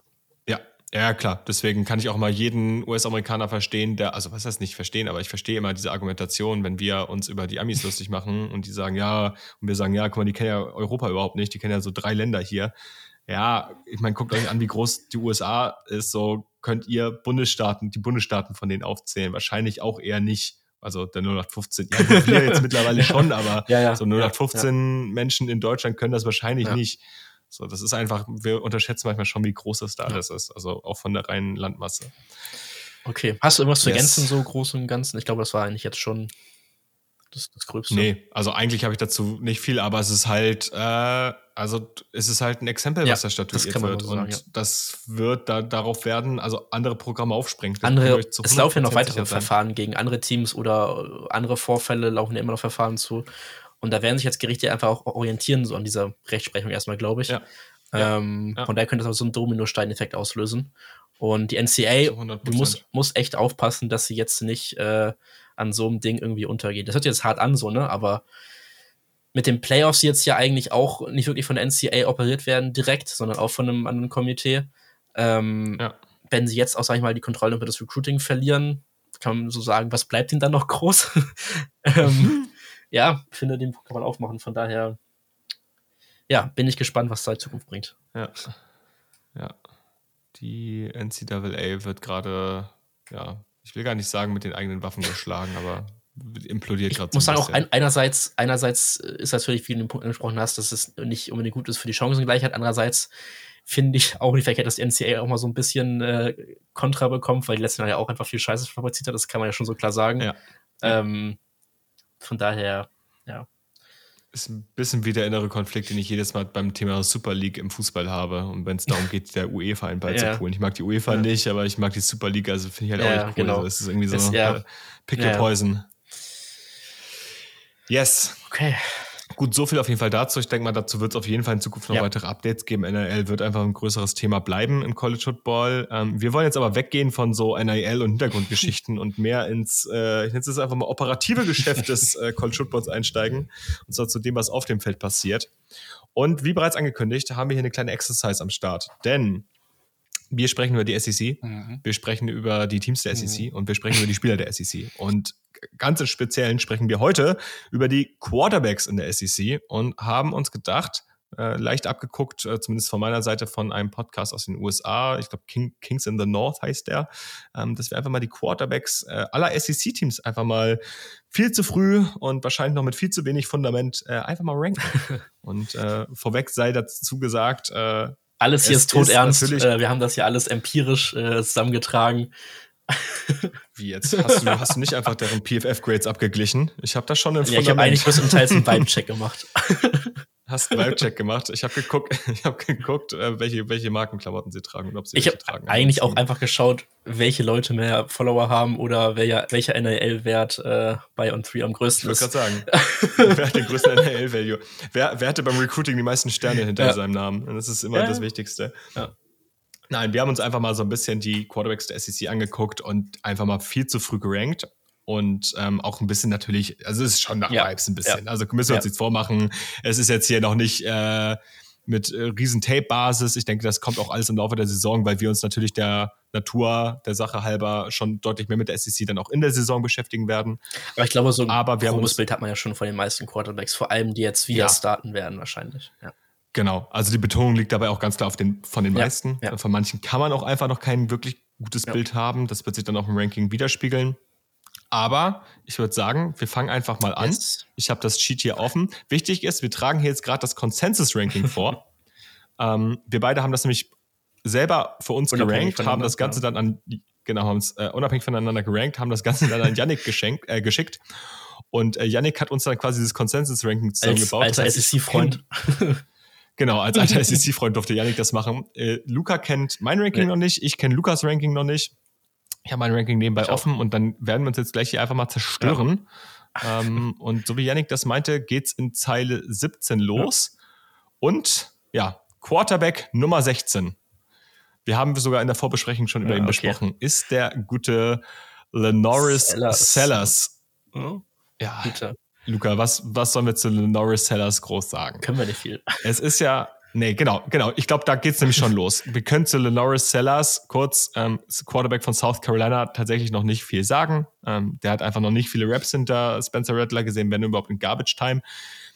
Man muss dazu sagen, er sah, wie ich finde, in dem bisschen, was ich mhm. gesehen habe, und es war nicht viel. Er sah spannend ja. aus, er sah athletisch aus und es sah aus, er als hätte er einen Upside, guten Arm. Ja. Er hat Upside. Ich glaube, das kann man so sagen. Und äh, man hört dann auch immer, äh, he's promising. Aber das, das hört man halt über. Ja, ja, gut, okay. Ich bin mal gespannt, wie der sich bei den Gamecocks machen wird. Der wird ja auch tatsächlich Konkurrenz haben sagen, mit Robbie Ashford. Ich bin sicher, dass er startet. Ehemaliger, ja, ehemaliger Auburn Quarterback. Ähm, aber auch da, Robbie Ashford war jetzt, konnte sich nicht gegen Peyton Thorne bei Auburn mhm. durchsetzen, spricht jetzt auch nicht für mhm. ihn. Ähm, ich weiß nicht, ob du zu Lenoris Sellers noch was zu sagen hast. Ähm, ist ein cooler ja. Name hey, geben wir ihm das. Ja. und, ja, ich, und, und bei South Carolina bin ich ja immer Letzte, der da jemanden hochhypt. Äh, von daher, äh, ich bin, bin gespannt. Also was ich hoffe, wenn er starten sollte, dass sie einfach seine Athletik ausnutzen, mhm. weil der sah schon ja, ziemlich glaub, athletisch genau. aus. Also es war ja. schon, das ist schon ein richtiger Dual-Threat. Ich war auch, glaube, der war auch gar nicht so schlecht gerankt. Oh, war ein doch, oder? Quarterback 4 und, ja. ja, Quarterback 34. Ich habe nichts gesagt. ähm, aber ich fand den ganz spannend. Ja. Ähm, aber man weiß über dem noch gar nichts. Man weiß nicht, wie gut er durch seine Progressions geht. Man hat von ihm noch nichts ja. gesehen. Also hier seine Stats: 3 von 4, 86 Yards und zwei Touchdowns. Ja. Macht damit, was ihr wollt. So. Ja. Konsensus Nummer 16. Genau. Consensus Number 16. Kommen wir zu unserer Consensus Number 15. Vielleicht kommt ja hier die erste Überraschung. Hier kommt Peyton oh, Thorne. Oh, okay. Und Peyton Thorne ist tatsächlich nicht unsere Consensus nee. Number 15, sondern die 14,5. Ja. Das heißt, wir haben eine geteilte Nummer, Nummer 14 bzw. 15. Werden wir gleich sehen, wer das wird. Ja. Ja. Das habe ich gerade schon angesprochen. Peyton Thorne. Peyton Thorne, Luca. Den magst du auch so gerne. Ja, nee. Also viel höher kommt bei mir auch, das kann ich schon mal vorwegnehmen. ähm, ist ja auf jeden Fall auch in dem Bottom der SEC anzusiedeln. War letztes Jahr ja auch, also boah, gegen Robbie Ashford das mit ihm, das war auch immer so eine Sache gewesen, wer sich da im Endeffekt durch. Im Endeffekt war Thorne dann schon auch, glaube ich, einfach der bessere Quarterback von den Mechanics, von seinem ja. reinen Passing-Game. Ähm, ja hat, ist sogar, glaube ich, sneaky athletisch. Also so ein bisschen das.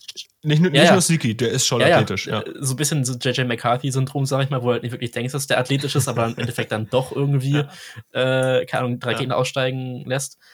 Aber hat auch wirklich miese Böcke bei gehabt, ist ja auch Michigan State Transfer gewesen. Ähm, da war er halt auch immer auf und ab, glaube ich, so kann man es zusammenfassen. Ähm, letztes Jahr Niederlagen gegen Mexico State, da hat er nicht gut ausgesehen.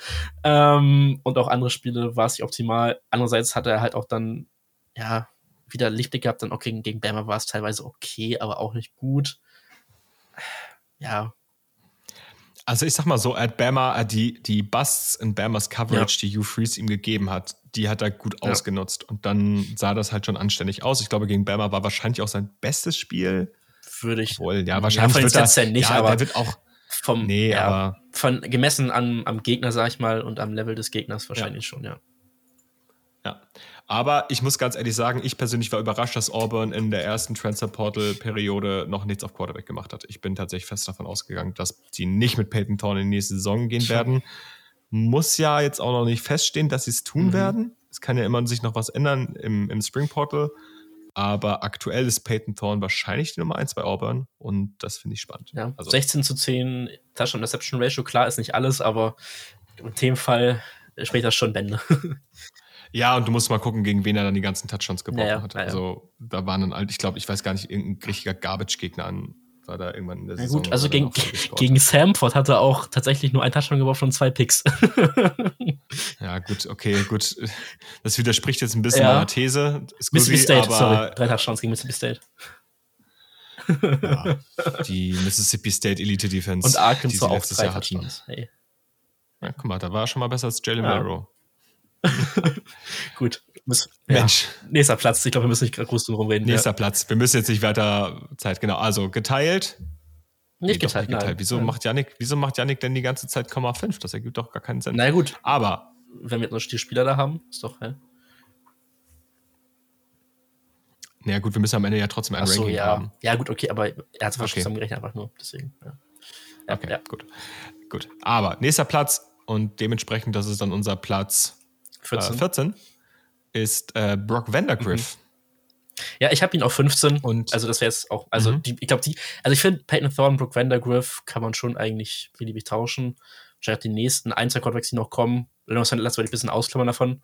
Aber bei Brook Vandergriff, du hast halt auch noch nichts gesehen bisher. War ein hoher Five-Star, also Five-Star-Recruit gewesen bei Georgia, Nummer 4 im Composite-Ranking ähm, in der 2021er Class.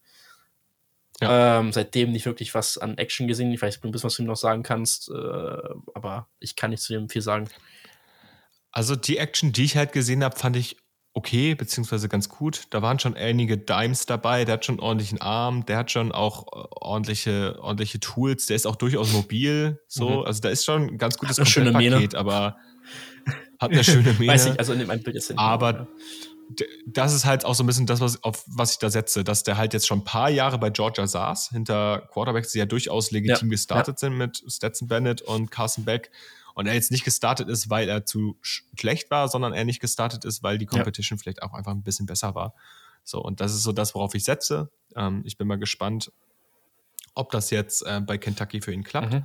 Ich glaube, der hat da ein paar ganz anständige, also er hat einen anständigen Receiver in Barry Brown zum Beispiel da. Ähm, ja. Ich finde das offensive System. Es ist jetzt nicht, es sind keine Elite-Umstände, nee, müssen wir uns jetzt Kentucky vormachen, aber man so kann bei Kentucky. Man kann funktionieren.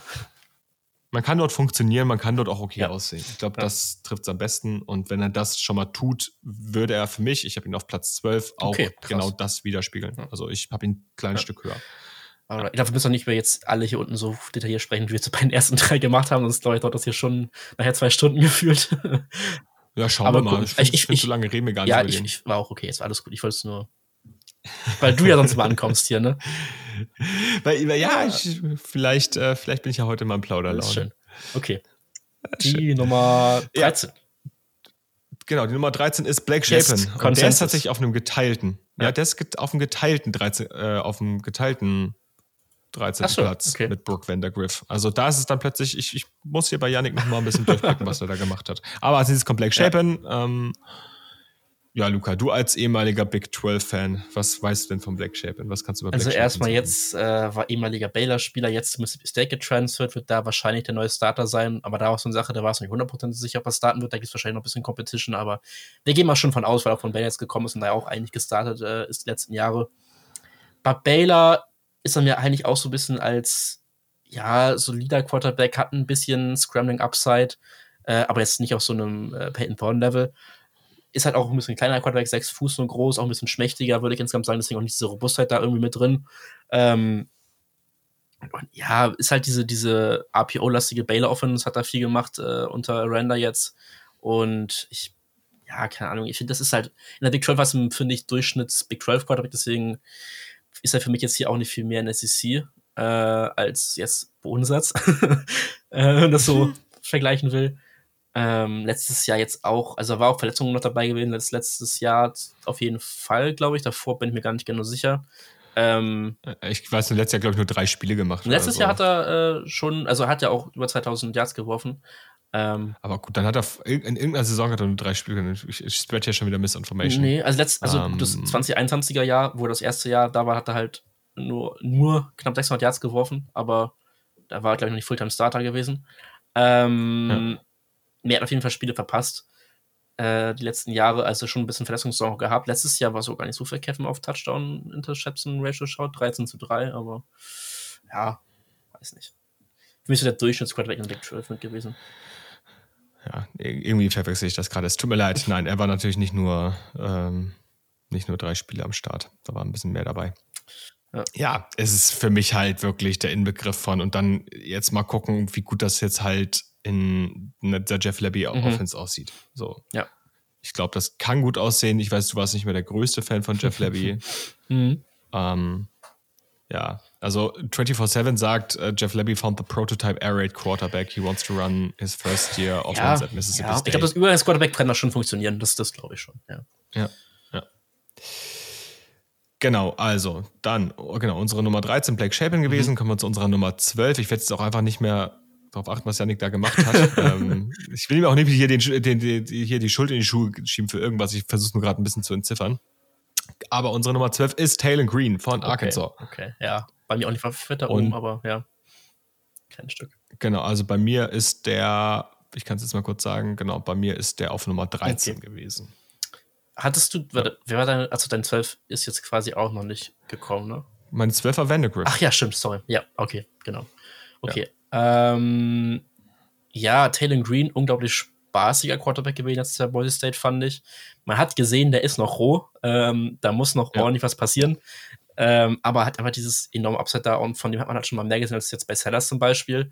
Und das ja. Upside von Taylor Green ist halt, finde ich, schon nochmal höher auf jeden Fall. Ähm, hat dieses Rushing Upside, äh, ist ein robuster Runner. Ich weiß gar nicht, wie groß er jetzt genau, wie viel, wie viel er jetzt wiegt, oh, aber ist, Lulatsch, ne? Ja, ähm, ich schaue gerade bei nochmal nach. Aber äh, ich fand, er sah schon mal schon ein bisschen robuster aus, als er jetzt wahrscheinlich dann im Endeffekt. Ich glaube, der ist 6-6. Okay. 6-6, 2, 21. Ähm, ja. ja. Ist halt schon ein Hühner. Von der Größe zumindest. Ja, ist, ich hatte den.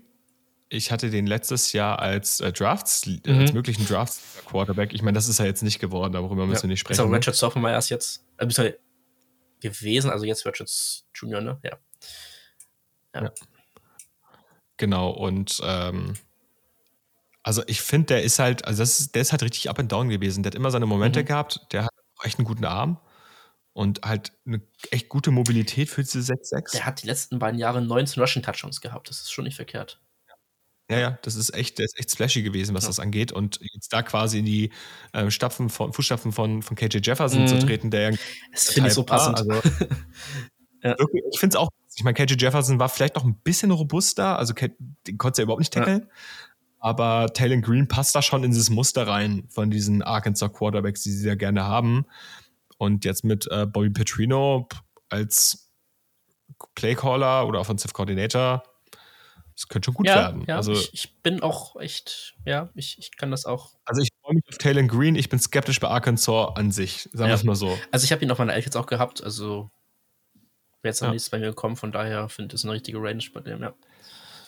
Ja, ich bin halt mal gespannt, wie gut er in. Also, die Umstände sind ja tendenziell bei Arkansas im Verhältnis zu Boise State nicht viel schlechter, aber die Competition, gegen Mhm. die er spielt, ist halt viel höher. Und das ist das, Mhm, was mir Angst mhm. macht. Ja.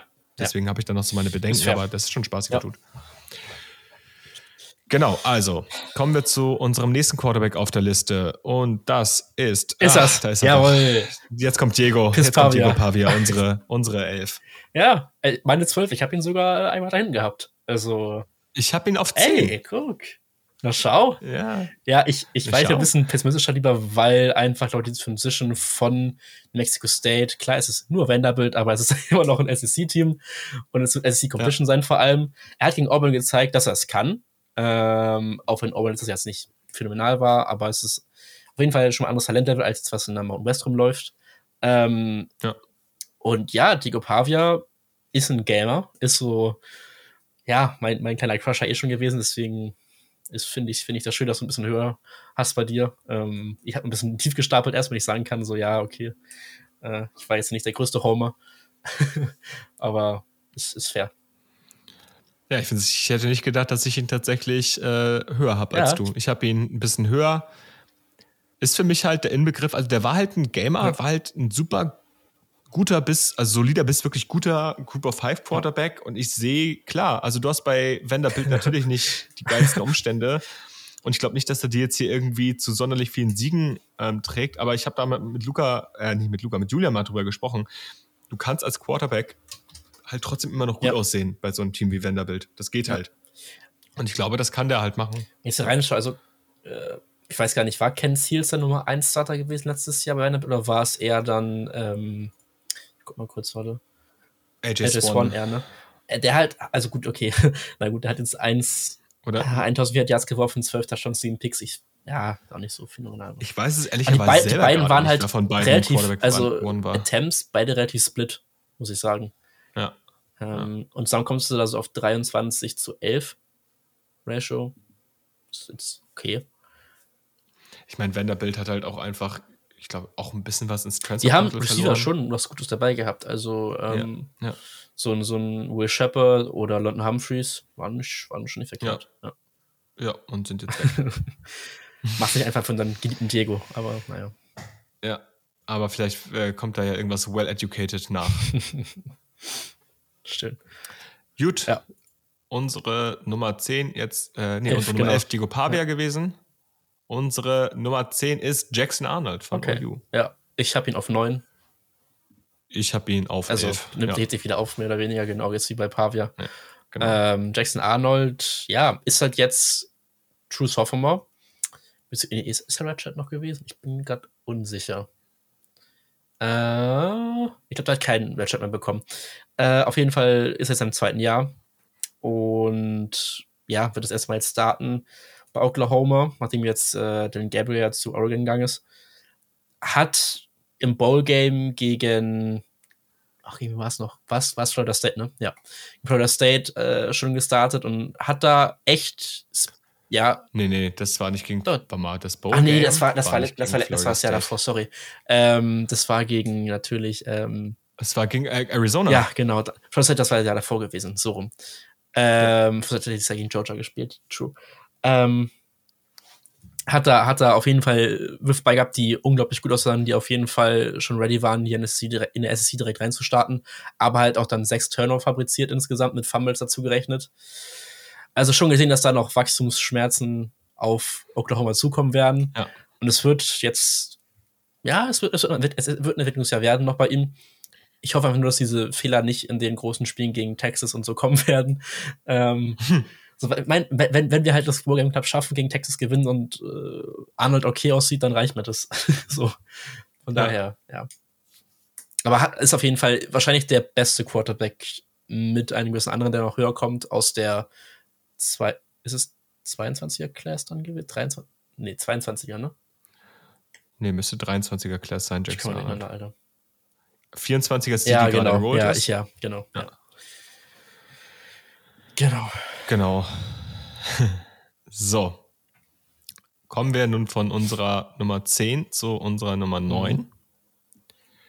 Und da sind wir äh, in Texas bei den Texas AM Aggies. Mhm. Ja. Und bei Conor ja. Wayman, der letztes Jahr leider ein bisschen Verletzungspech hatte. Ja. Aber immer mal wieder, wie ich finde, Ansätze zeigt, bei denen man sieht, warum er so hoch rekrutiert war und auch, glaube ich, der Nummer 1 Quarterback seiner Klasse tatsächlich war. Und ähm, ich bin mal gespannt, wie es bei den Aggies nächstes Jahr aussieht, ohne Evan Stewart, ohne einige Receiver. Gott, wie heißt er noch gleich? Kleiner, super splashy Receiver, der auch die Punts oder Kicks returned hat, glaube ich. Ähm, warte, warte, warte. Ich stehe auf dem Schlauch. Geht in Draft. Anaya ja, Smith, ja, so. Genau. Hat, glaube ich, nicht returned. Ich rede, glaube ich, gerade Quatsch. Aber in, ohne Anaya Smith wird natürlich jetzt nicht einfacher für ja. ihn. Auch unter einem neuen Head Coach. Ähm, mit Mike Elko, der jetzt halt reinkommt, den er natürlich schon kennt, aber das ist, die Umstände werden nicht besser bei den Aggies. Mhm. Ich glaube, so kann man es am besten sagen. Und dort dann besser auszusehen, macht es natürlich schwer. Vielleicht wird die Offense ein bisschen spannender. Ja. Aber aktuell bin ich noch nicht ganz so drauf, dass das jetzt die super splashy Conor Wagman Breakout Season wird. Aber ich kann mir vorstellen, dass es ich gut wird. Ich kann mir auch vorstellen, dass es gut wird. Deswegen habe ich ihn, also das ist auch, ich habe ihn auf 10, ob er jetzt da also das kannst du alles hin und her tauschen. Von daher, ja, das, das finde ich okay. Ich, ich würde schon so sagen, so, ja, schon zwischen Nummer 10 und dann 11, wo Taylor Green, Dico Pavia ist schon ein kleiner Cut, glaube ich. Also ich würde jetzt so Leuten wie Wayman und Arnold schon, glaube ich, ein ja. Das will ich schon so einen kleinen Tiersprung sehen, glaube ich. Also ich, ich, bei Wayman bin ich mit, bei Arnold hat mich das Ballgame echt ein bisschen gescared. Gleichzeitig mhm. ist Arizona halt auch einfach eine ja. gute Defense gewesen ja. letztes Jahr. Deswegen, ja. Alright. Yes. Genau, gib mir kurz eine. Sekunde. Mhm. Und dann gehen wir zu unserer. Also es ist schon wieder, Waymer schon wieder 9,5. Das heißt, ich glaube, es ist schon wieder ein geteilter Platz. nee, es kommt einfach die Nummer 7. Ich habe nichts gesagt. ähm, es müsste aber theoretisch aber die Nummer 8 sein. Ich finde es ich find's spannend. Ja. Ich finde spannend. Ja. Äh, wir sind bei Graham Mertz angekommen. Ja. Ähm, Starting Quarterback der Florida. Gators. Und ich kann so viel sagen. Äh, ich hatte ihn auf 7, also auch nicht sehr weit weg. Ja. Und ich glaube, Graham Mertz ist für mich so der Inbegriff. Also, Luca hat ihn letztes Jahr als nicht SEC-fähigen Quarterback bezeichnet. Ähm, am Anfang. Für mich ist er der Anfang Inbegriff. Okay, ja, ja, es ist besser ja. geworden, aber für mich ist er der Inbegriff von super solide und kann Receiver gut aussehen lassen. Ist jetzt aber selber auch kein Kandidat, der, der so ein Team Deswegen trägt. Ich glaube, 8 so von 16. Achso ja. finde ich valide. Ja. Bei Graham Mertz war Sache, da war noch eventuell mit DJ Legway, der reinkommt als, als True Freshman. Der wird jetzt direkt starten, von daher, äh, ja, Ball flach halten bei dem, aber ich glaube, der könnte für nächstes Jahr spannend werden, DJ Legway. Ähm, ja. Ja. Ist halt die Frage. Ich meine, DJ, ich meinte ja schon oft, DJ Legway wäre jetzt für mich nicht der Art Quarterback, der ja, startet. Ja, genau. Aber kann natürlich alles sein. Ich will dem das gar nicht absprechen. Yes. Gut, dann kommt unsere Nummer 7. Ja. Und da sind wir beim nächsten äh, Second-Year-Quarterback und zwar bei Nico Iamaleava. Okay, heißt. Ich weiß nicht, wo du. ich habe ich hab ihn auf sechs. Heißt, da kommt noch ein Quarterback, den du deutlich höher hast, als, also schon mal zwei Plätze höher hast, auf jeden Fall. Das müsste dann eine größere Jump sein, gleich noch. Aber erstmal zu Nico. Ähm, ja. Gerade ja schon kurz gesagt, jetzt bei Tennessee. Ähm, hat im Ballgame besser ausgesehen als Arnold auf jeden Fall. Ähm, dazu kommt auch, dass, glaube ich, der Iowa Defense war nicht verkehrt, aber da haben wir, glaube ich, ein paar Opt-outs stattgefunden, wenn ich Obwohl, na, Iowa ja. weiß ich gar nicht, defensiv weiß ich gar nicht. Aber auf jeden Fall war zum Beispiel deren bester Cornerback in Cooper. Genau, der war, ja, genau. Das der kann man raus. zum Beispiel sagen. Ja. Ähm, ich glaube, Nico ist halt einfach schon ein bisschen mehr ready, gerade in diese Rolle reinzugehen. Wird er von vielen auch schon, ja. deswegen wird Tennessee von vielen ja auch schon als, als so Dark Horse wieder angesehen in dieser Schäuple Offense. Ich glaube, da müssen wir nicht groß drum reden, dass Nico das absolut hat, deutlich besser zu sein als Hinton Hooker ähm, im Großen und Ganzen. Ähm, Deswegen glaube ich, dass diese Offensive mal helfen wird. Ich bin gespannt, ob sie vielleicht die Offensive auch sogar ein bisschen, sag ich mal, erweitern vielleicht. Also ein bisschen halt auch ihm andere Sachen geben, wenn er, also klar, im ersten Jahr vielleicht nicht, aber wenn das dann so weitergeht und er auf einem guten Weg ist, ähm, bin ich gespannt. Ich frage mich halt, ob Josh Heupel das machen wird. Ja, genau, das ist halt genau also die Frage, ob, ob der, der ja. halt, genau, ob der halt wirklich auch irgendwie Möglichkeiten sieht, halt weg von dieser mhm. Offense zu gehen und Nico mehr spielen zu lassen, weil wir da ja wieder mal die, diesen Longshot gehen müssen hinsichtlich mhm. Draft. Mhm. Was passiert denn mit einem Nico, wenn der irgendwann in die NFL kommen mhm. sollte? So wie evaluieren wir den Quarterback, der theoretisch Elite-Tools hat, weil er einen geiles, geisteskranken Arm hat, eine gute Mobilität, klar, die Statur ist sehr, sehr skinny. Aber wie evaluierst du so einen Quarterback, wenn der einfach drei, vier Jahre nur in seiner Josh Heupel Offense ja. gespielt hat? Genau. Ja, ich glaube nicht, dass Josh Heupel deshalb seine Offense anpassen wird. Ich glaube, dass von dem Gedanken ja, aber so kleine, kleine Anpassung. sich halt weiter. Ja. ja.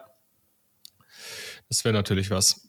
Aber ja, das heißt, unsere gemeinsame 7 ist Nico Iame, nee, Iamaleava. Also, also Konsens, ja. ja. Okay, unsere gemeinsame 7, genau. Und jetzt kommt unsere gemeinsame 6. Kommt da jetzt? Und, beziehungsweise, nein, es ist eine, es ist ein geteilte. Okay, jetzt es ist eine geteilte 7. scheinbar, scheinbar sind diese drei Quarterbacks, also Graham Mertz, Nico und unsere nächste, unser nächster Quarterback, alle geteilter Platz okay. sieben und das ist Garrett ja, Nussmeier. Auch erwartet. Also die drei, also kann man schon, glaube ich, auch wieder in diese Range mit reinpacken. Gleiche Range, finde ich, mehr oder weniger. Ja. Ich hatte Garrett Nussmeier tatsächlich auf sechs. Ich hätte ihn auf acht. Okay, dann ist doch wieder ja. gleich. Ich dachte, das wird ein bisschen kontroverser ja. mal vielleicht, aber. ich glaube, so richtig kontrovers wird es ja auch nicht mehr. Vielleicht in den obersten Platzierungen. Äh, ja, Nein, also Garrett Nassmeyer saß jetzt halt einfach ein paar Jahre bei LSU ja. und immer wenn er gespielt hat, sah er halt trotzdem ja. gut aus. Und das und auch in Spielen, wo er gestartet ist. Also er hat ja letzt, vorletzte Saison für Jaden Daniels am Ende der Saison übernommen, mhm. ähm, weil Jaden Daniels sich verletzt hat. Und da sah er sowohl im SEC Championship Game, in den Snaps, die er gespielt hat, gegen Georgia, sah verdammt gut aus. Klar, auch Fehler gemacht, aber das ist halt ein ganz länger, so, das, da passieren Fehler. Aber auch im Bowl Game hinten raus gegen Purdue, das Bowl Game, was er da gespielt hat in der Saison, da hat er die ja komplett in Grund und Boden geworfen. Und deswegen war ja auch vor der letzten Saison gar nicht so klar, ob Jay Daniels jetzt hier wirklich der Starting Quarterback bei LSU bleibt. Im Endeffekt gut für sie, dass, sie, dass er es geblieben ist. Aber Garrett Nassmeyer kann, also bringt schon einen gewissen Hype mit oder hat schon ja. einen gewissen Hype ja. bei sich mitgebracht und sind relativ confident bei LSU, dass der auch im kommenden Jahr einen soliden Job bis sehr, sehr guten Job da machen könnte. Also ich glaube, der wird sich nochmal empfehlen. In, der Rolle jetzt so vergleichsweise Conor Wayman plus, sag ich mal, vom, vom Ding her halt, ja. ne? Ähm, keine viel zu ergänzen, hat halt viel Backup, Snaps erstmal jetzt bekommen gehabt letzten Jahre, aber hat, ich weiß gar nicht, was jetzt sein ähm, Ranking aus der Highschool raus war, das kann ich nur kurz nochmal nachschauen. Ich war, er war kein Five-Star, glaube ich. Ähm, nee, Five-Star war, glaube ich, nicht, aber auch relativ hoch gerankt, so wie ich das. Ja, Four-Star, Nummer 14 Quarterbacks sogar, nur, sag ich mal. Also. Ja, ist es ist gut, okay, klar, ne? aber. Also, ja. Wenn jetzt ja. zum Beispiel mit einem Vanderbilt vergleichen von dem Ranking her, meine ich. Ähm, ja. Genau. Ja. Sind die gleiche Klasse gewesen? Warte mal, äh, ja, 21er Klasse beide, ja. Beide 21er Klasse gewesen, ja. Aber das war ja tatsächlich der Quarterback, den man so ein bisschen, von dem man irgendwie schon mehr gesehen. Aber ich meine, seine Stats sind halt auch irgendwie, der hat halt schon über 200, also er hat 219 Passing Attempts schon gehabt. Der hat schon über 1700 Yards geworfen. Der hat also schon eine gewisse Experience, die der mitbringt. Mhm. So, trotz dessen, dass er nicht getransfert ist, sondern halt ähm, wirklich Backup mhm. nur war. Der hat schon einige Spiele gespielt. Und den sah, ich fand, der sah halt cool aus. Ich fand, der sah splashy aus, der hat gar keine Angst gehabt und ich glaube, der kann so eine explosive Offense nächstes Jahr ausfällt. Ich glaube, die 21er Class war halt schon, war schon stacked, ne? Also. Ja, boah, definitiv. Quinn Ewers, Caleb Williams, gut, Sam Howard müssen wir gucken. Sam Howard müssen wir gucken. Äh, Vandergriff, JJ McCarthy, Kyle McCord, Drake May auf 9 nur. Äh, ja. ja, spannend. Jay Milrow kommt dann noch. Müsste Jay Milrow genau, sagen, der müsste auch in der Klasse sein. Jackson Dart, bei USC damals ja noch committed gewesen. Also ja. Nicht verkehrt. Müsste nicht, ähm, wie heißt der eine, der Backup-Quarterback von Texas, war der nicht auch in der Klasse? Äh, Oder ehemaliger Backup-Quarterback von Texas, ich weiß nicht, ob er, ich habe gerade den Namen vergessen. ähm, Äh, der hat letztes Jahr auch ein, diese paar Spiele gestartet, als Quinn Ewers verletzt war. das müsste ich jetzt eigentlich wissen. Das ist jetzt gerade belastend. ist auch egal. Ja, ist Ja. auch egal. Vielleicht, wir, wir reichen Ah, den Namen Schütter Sanders war nach. auch, lol. Stimmt. Ja. Schau. Schau. Gut, also, jetzt haben wir Nassmeier, Mertz und Yamaleava äh, alle einen geteilten siebten Platz, so wie ich das hier verstehe. Und dann kommt, folgt darauf ähm, äh, Jalen Milrow schon, Ja, der jetzt das ist meine kommt. vier. ist tatsächlich meine Ja. fünf. Und das finde ich interessant. Ich hätte mir vorstellen können, dass man den auch höher packen könnte, aber wir sind uns da scheinbar wieder relativ Mhm. einig. Ja, also ich habe ja vorhin auch schon bei der, bei der Banger Preview kurz schon angerissen gehabt. Äh, bin gespannt, wie das neue System funktioniert. Er hat das Upside, Ja. das Athletische vor allem, aber halt auch den Arm. Ähm, Ja. Der Rest muss ich schauen. Deswegen habe ich jetzt mal Style gepackt. Ich habe noch einen unter ihm, der wahrscheinlich bei dir auch gleich noch kommen wird. Weil ich einfach glaube, dass das Upside Ja. bei dem ein bisschen gecapped ist im Vergleich zu Milrow. Ähm, Ja. aber genau, ja. Nee, sehe ich genauso. Ähm, für mich ist Milrow. Wie gesagt, ich stelle sogar in Frage, ob Milrow nächste Saison starten wird. Und das meine ich gar nicht böse, sondern einfach, Mhm. weil ich es einfach nicht weiß. Ich kann mir vorstellen, dass es nicht tut. Mhm. So, das ist, es steht für mich im Raum. Und Genau, deswegen, ich fand es aber auch schwierig, den auch tiefer zu packen, so hinter so Nico, den man noch gar nicht gesehen hat, oder so einen Graham Mertz, Nassmeier, Ja. so dahinter ist er halt Ja. nicht, ne? Von daher. nee, für mich auch Genau. nicht. Genau. Dafür hat er auch einfach letzte Saison zu viele Spiele Ja. gewonnen. Also der, der war ja wirklich der entscheidende. Faktor dann am. Ende in manchen Spielen. Alright. Dann kommt Brady Cook, Yes, meine fünf. Quarterback Missouri, meine vier. Ja. Wir sind uns ein, wir sind uns viel Ich zu das einig hier das für diese nicht gut. Exercise, Luca. Finde ich auch nicht gut. Ähm, möchtest du kurz was zu Brady Cook, ja, sagen? unglaublich gute Saison letztes Jahr gespielt bei Missouri. War da vorher schon teilweise ein bisschen vom Aus auch gewesen, fast schon bei den Tigers, aber ähm, die Leute haben weiterhin beliebt und sein Headcoach hat weiterhin beliebt. Ähm, und ja, letztes Jahr natürlich auch gute Waffen gehabt mit so einem äh, Luther Burden ähm, und Theo Weiss, aber auch einfach einen Step gemacht als, als Passer. Und Ja. ich glaube, das kann dieses Jahr wieder so machen. Ähm, ja, ich bin nicht ganz sicher, wo halt wirklich, ob, sein Ups ob das jetzt so ein Upside war und ob es viel besser noch geht äh, vom, vom Ding her. Ähm, Ja. Aber ja, Das Ding ist, wir ranken ja jetzt wirklich nur perspektivisch auf die nächste Genau. Saison und nicht auf das, was noch, noch kommen also auch so, könnte. auch so sagen jetzt- Draft-Sachen, also da werden die Quarterbacks komplett anders sein. Das ist, äh, ne? Ja, also genau, ich würde jetzt zum Beispiel, das ist jetzt auch kein Draft-Ranking, Genau, ja. was wir hier gerade machen. Das ist jetzt nicht, wenn wir heute NFL-Draft wäre, in welcher Reihenfolge würden wir die Spieler ziehen, sondern wie werden sie nächste Saison performen, sollten wir Ja, vielleicht nochmal ja. sagen. Nee, und da bin ich, ich bin da bei dir. Ich glaube, der ist ein Stück weit gecapped in dem, was er machen kann. Ich fand aber die Offense, die er aktuell spielt, ähm, bei Missouri, die executed er ganz hervorragend. Ich finde, das ist eine richtig coole äh, Geschichte auch, ähm, weil, naja, ganz ehrlich, es gab nicht wenige, die ja so ein bisschen schon gefordert haben, dass man doch ihn benchen soll vor der Saison. Aber ich weiß auch nicht, wie viel man da jetzt Kirby Moore zuschreiben soll, also dem Offensive Coordinator von Missouri. Der hat sich halt schon gut entwickelt und der hat halt auch einfach Spiele für Missouri mit dieser explosiven Offense gewonnen. Ähm, und deswegen finde ich das auch schon verdient, dass da jetzt hier bei uns im Consensus Ranking so weit oben ist. Von, hat mal die Misery abgewendet, ne? Aber dieses Misery-Ding, das war bei uns an der Uni, das war ein Ding. Sag ich, wie es ist. das war ein Ja, Ding bei euch, Missouri, ja. okay. Ja, okay. Wir leben in Misery. Alrighty. Kommen wir jetzt schon zu unserer Nummer drei, ne? Okay, ist Nummer drei.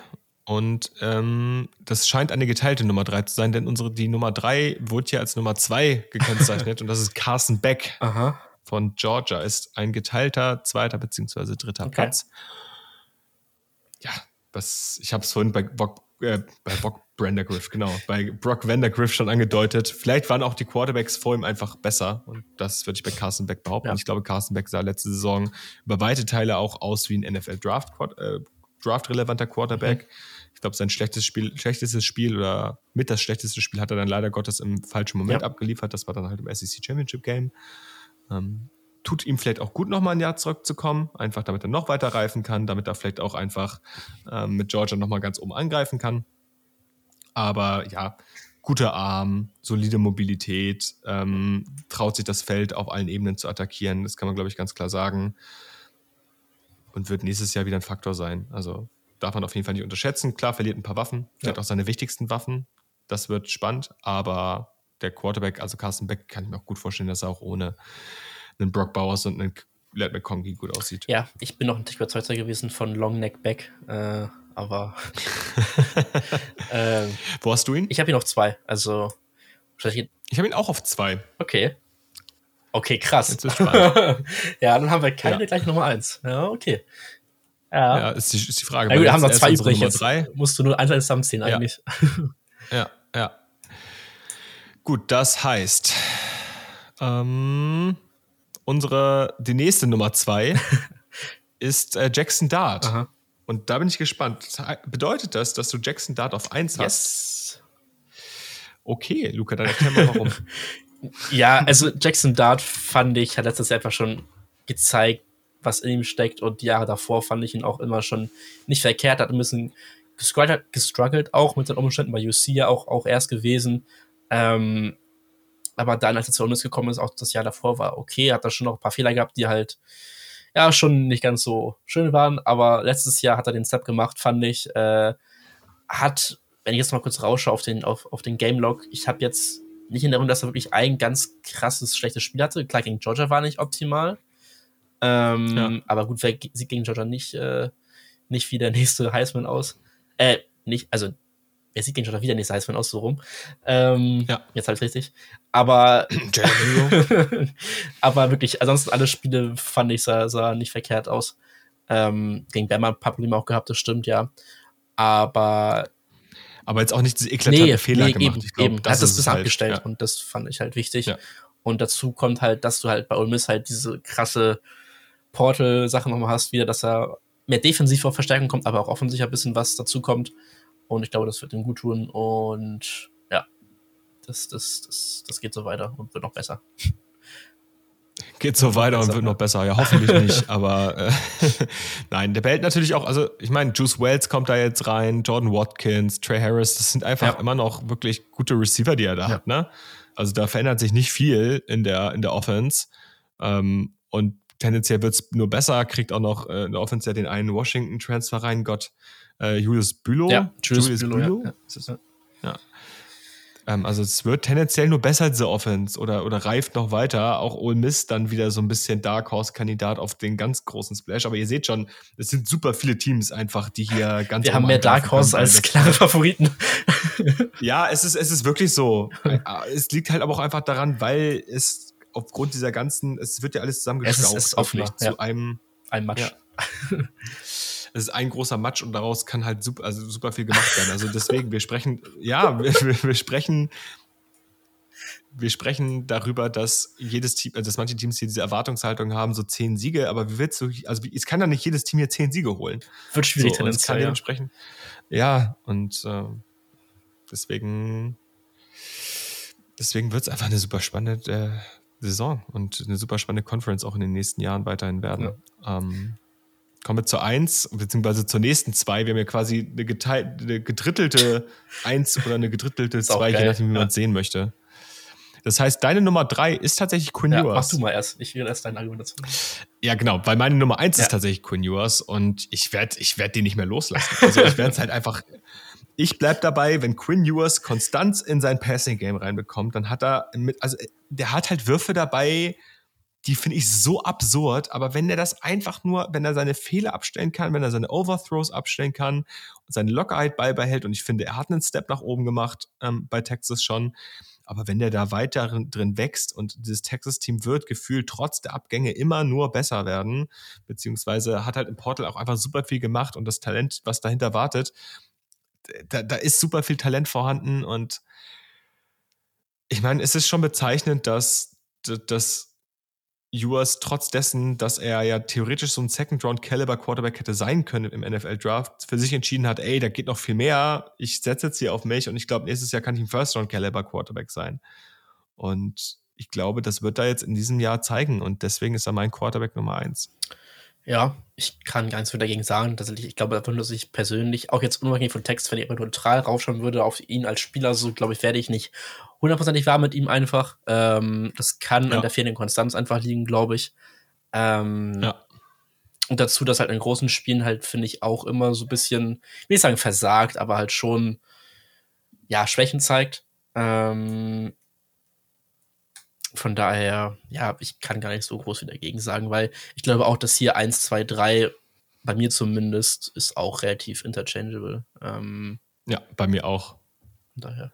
Ich glaube, da treffen auch so ein bisschen Philosophien ja. aufeinander. Ja. Also, das ist auch einfach so, was findest du besser? Findest du den, den Splashy Guy cooler? Findest du den Guy cooler, der irgendwie in so einer geilen Offense mhm. spielt? Oder findest du den Guy cool, der einfach schon super reif ja. spielt? So, und das ist so sehr interchangeable. Aber, aber relativ viel Einigkeit hier. Ja. Ähm, ich gehe die Liste nochmal durch.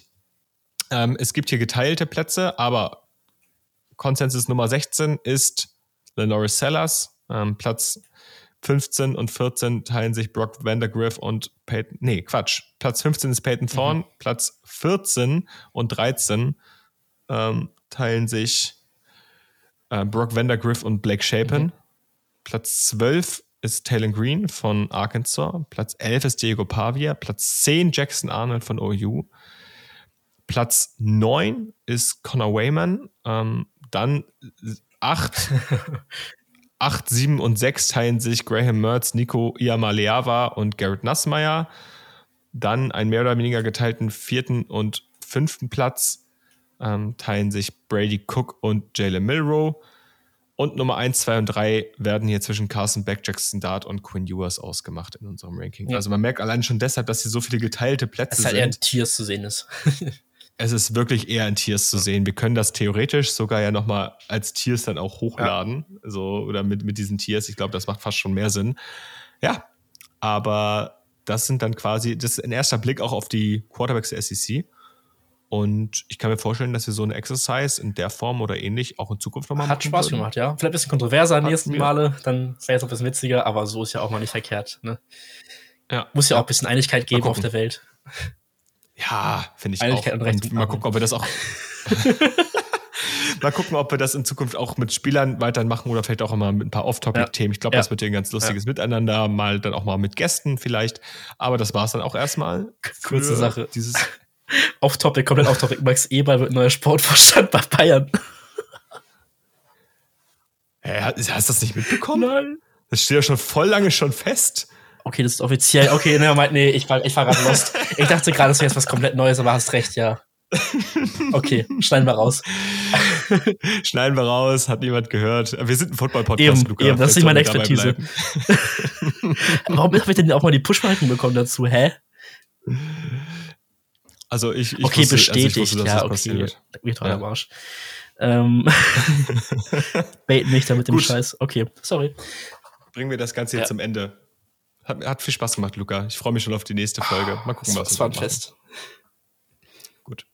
Freut uns auch, dass ihr dann doch äh, über, deutlich über eine Stunde mhm. uns gelauscht habt. Und ähm, ja, freuen uns, dass, freuen uns, wenn es das nächste Mal wieder heißt SEC Update. Macht's gut. Hasta la vista, Mister.